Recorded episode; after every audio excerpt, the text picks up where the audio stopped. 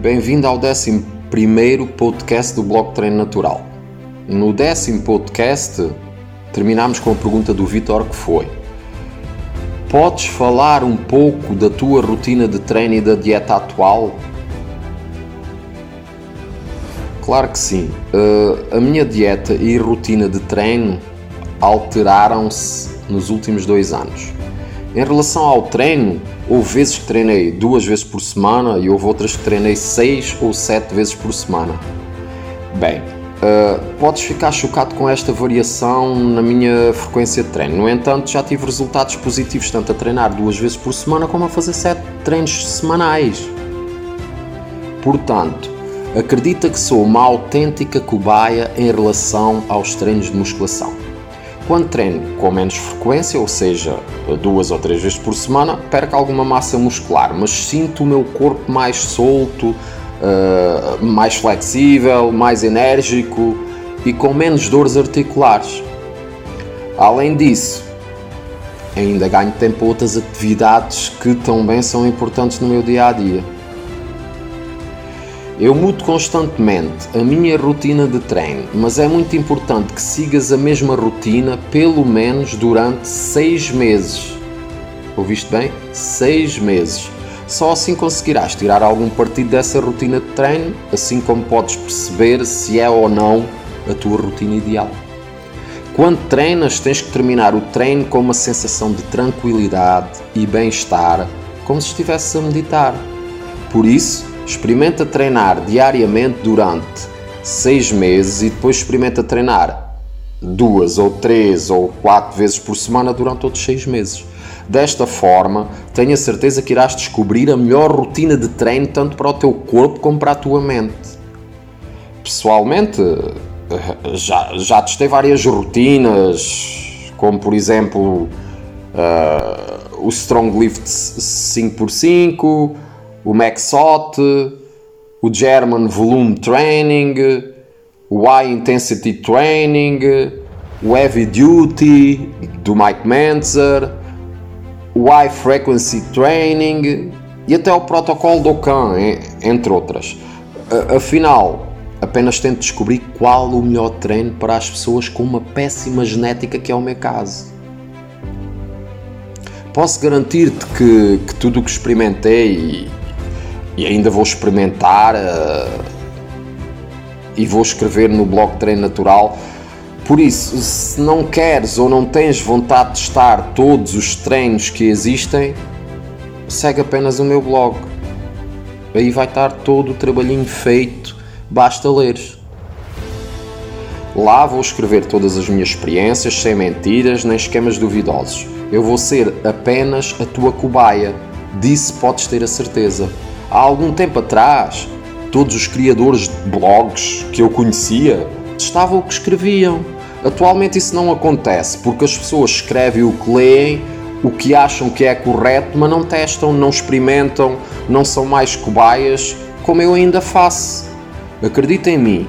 Resumindo, eu mantenho uma maior hipertrofia muscular quando treino 5 ou 6 vezes por semana mas sinto-me melhor e com mais flexibilidade quando treino duas ou três vezes por semana. Em relação aos exercícios que faço, adoro executar, eh, como é claro, os exercícios básicos e multiarticulares, que são os melhores para treinar de forma natural. Esses exercícios são o agachamento, o peso morto, o remo com barra, o spin e, e mais. E o press militar. Estes cinco exercícios para mim são primordiais e principais. No entanto, também acho importante executar alguns exercícios de isolamento ou uniarticulares. No e-book Segredos Ocultos do Emagrecimento, Segredos Ocultos do Emagrecimento, que escrevi com a minha esposa, podes encontrar o melhor exemplo da minha rotina de treino natural. Essa rotina foi uma das melhores rotinas que eu e a minha esposa já executámos. Com ela, sentimos-nos fortes, tonificados e com os abdominais definidos que metiam inveja a qualquer um, fosse da nossa idade ou até mais novo.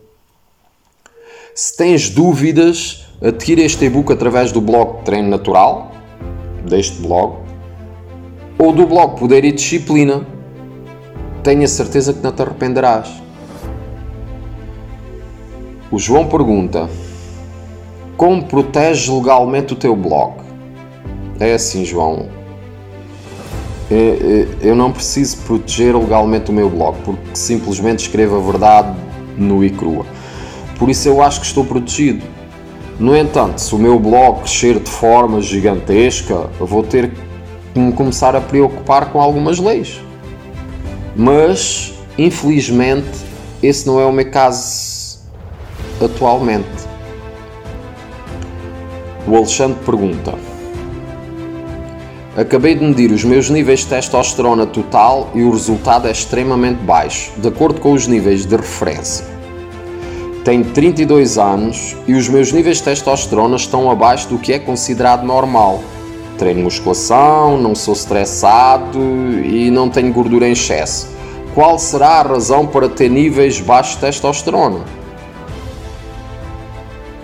Uh, olha, Alexandre, Atualmente vivemos num mundo cheio, cheio de plásticos e de muitos outros venenos. Aliás, muitos deles acabamos por os ingerir através dos nossos alimentos. Todos os produtos químicos que ingeres contribuem para aumentar os estrogénios do teu corpo.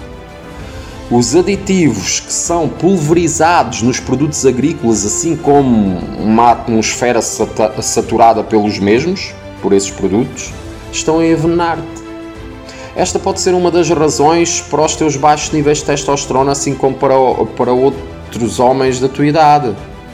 Tudo isto acontece sem o teu consentimento e pouco podes fazer contra esta situação. É claro que podes optar por uma modulação bioidêntica de testosterona, mas como nunca testei, hum, não posso aconselhar-te nem dar-te uma opinião firme acerca deste assunto. Se ainda és jovem, Podes testar alguns suplementos como a maca, a ashwagandha ou tríbulos terrestres. É assim, talvez possam ajudar-te e serem uma solução para o teu problema, se ainda és novo. Se quiseres ter algum desconto neste tipo de suplementos, procura a página de produtos do blog Poder e Disciplina. Ok? é só ires ao blog Poder e Disciplina e procurares a página de produtos. Uh, vais poder usar um cupom de desconto em todos os produtos na loja de suplementos Zumu. Mas nada melhor uh, fazer dos alimentos o nosso remédio. Por isso, aconselho-te a comer carne, peixe, ovos, marisco, kefir, manteiga, queijo de cabra ou de ovelha, feitos com leite cru, é claro assim como até alguns hidratos de carbono saudáveis, tais como iogurte grego natural, fruta e mel.